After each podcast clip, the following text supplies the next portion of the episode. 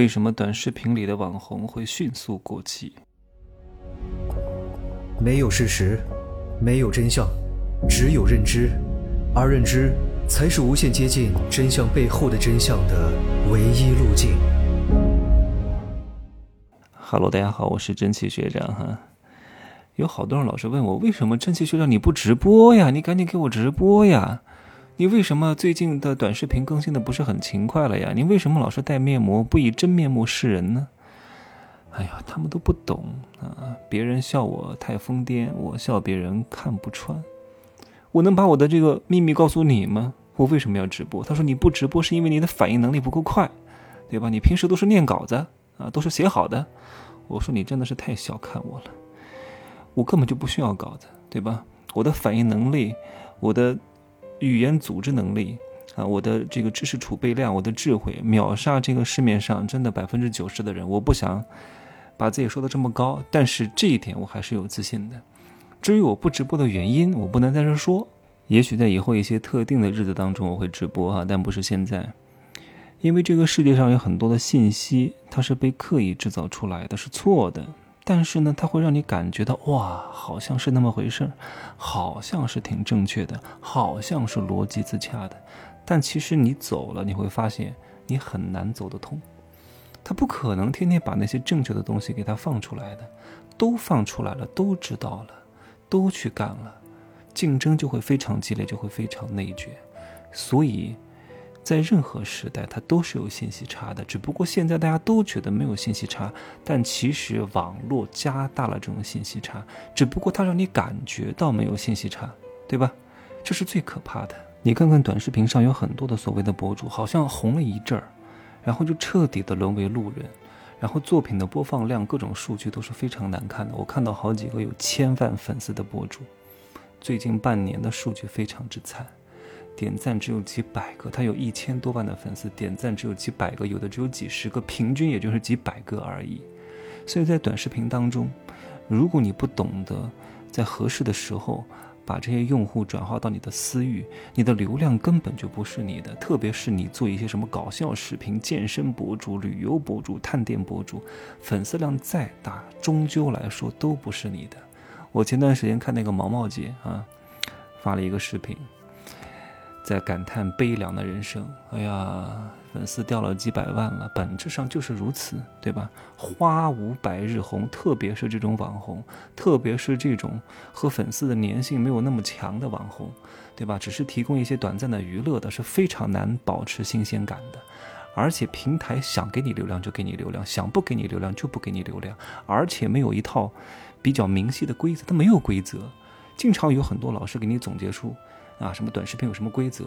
这都是他们意淫出来的，这都是他们猜测出来的，对吧？它不停的在变化，你不知道这个平台的规则到底是什么。一下子搞一下这个字儿不能打，那个关键词儿要用拼音代替啊，这个往方方向不行啊，这个话题又不行，你根本就不知道它到底需要什么，就导致你每天非常非常焦虑。我建议各位哈，如果你要想做内容，其实获取流量无非就是通过两种方式，第一种呢。花钱买流量啊！我会在我的《富人的秘密》当中，最近会更新一个如何去做付费流量，如何去做免费流量。我大概的分享一下，在这里就不讲了哈。就是第一种啊，就是花钱买流量；第二种呢，就是用内容做流量啊。一个是付费的，一个是免费的。但是免费的也得花钱，因为你做内容要花精力、花时间、花金钱做内容，然后来吸引流量，就这两种方式。然后你做的内容呢？你觉得特别好，哎，你是按照老师给的方法做的呀？啊，前面七秒黄金七秒啊，怎么弄？啊，然后中间怎么说？结尾怎么弄？然后开头语调是什么样？啊，然后用什么热门的音乐？然后蹭什么梗？加什么关键词？诶，你发现挺符合所谓的规律的呀？但是为什么就不火呢？为什么就没有流量呢？你再去看一些别的作品，就一个小小的动作，几百万点赞，你弄你捉摸不透，为什么？它就是不能让你知道这个规律，你懂吗？没有规律可言，在不断的变化当中，对吧？而且短视频平台当中，你的粉丝说实话都不是你的。你如果没有高人指点，告诉你如何把公域流量变成私域流量，你的粉丝永远是平台的，叫铁打的平台啊，铁打的营盘流水的兵啊。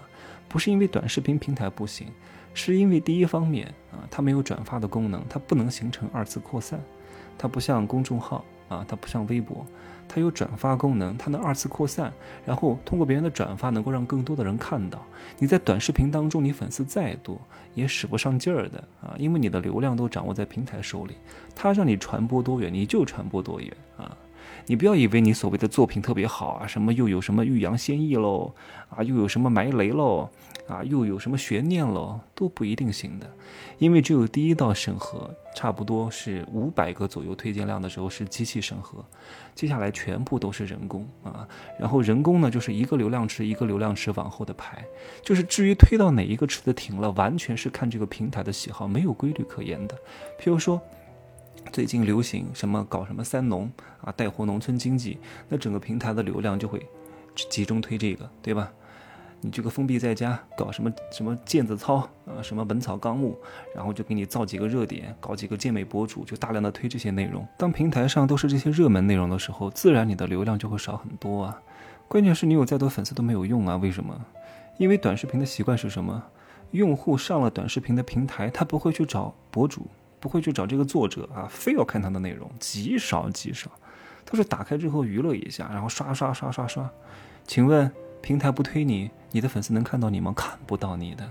而且这种平台会对每一个账号有一个评估，他觉得你值多少粉丝，然后到了那个数量之后呢，就不再给你流量了。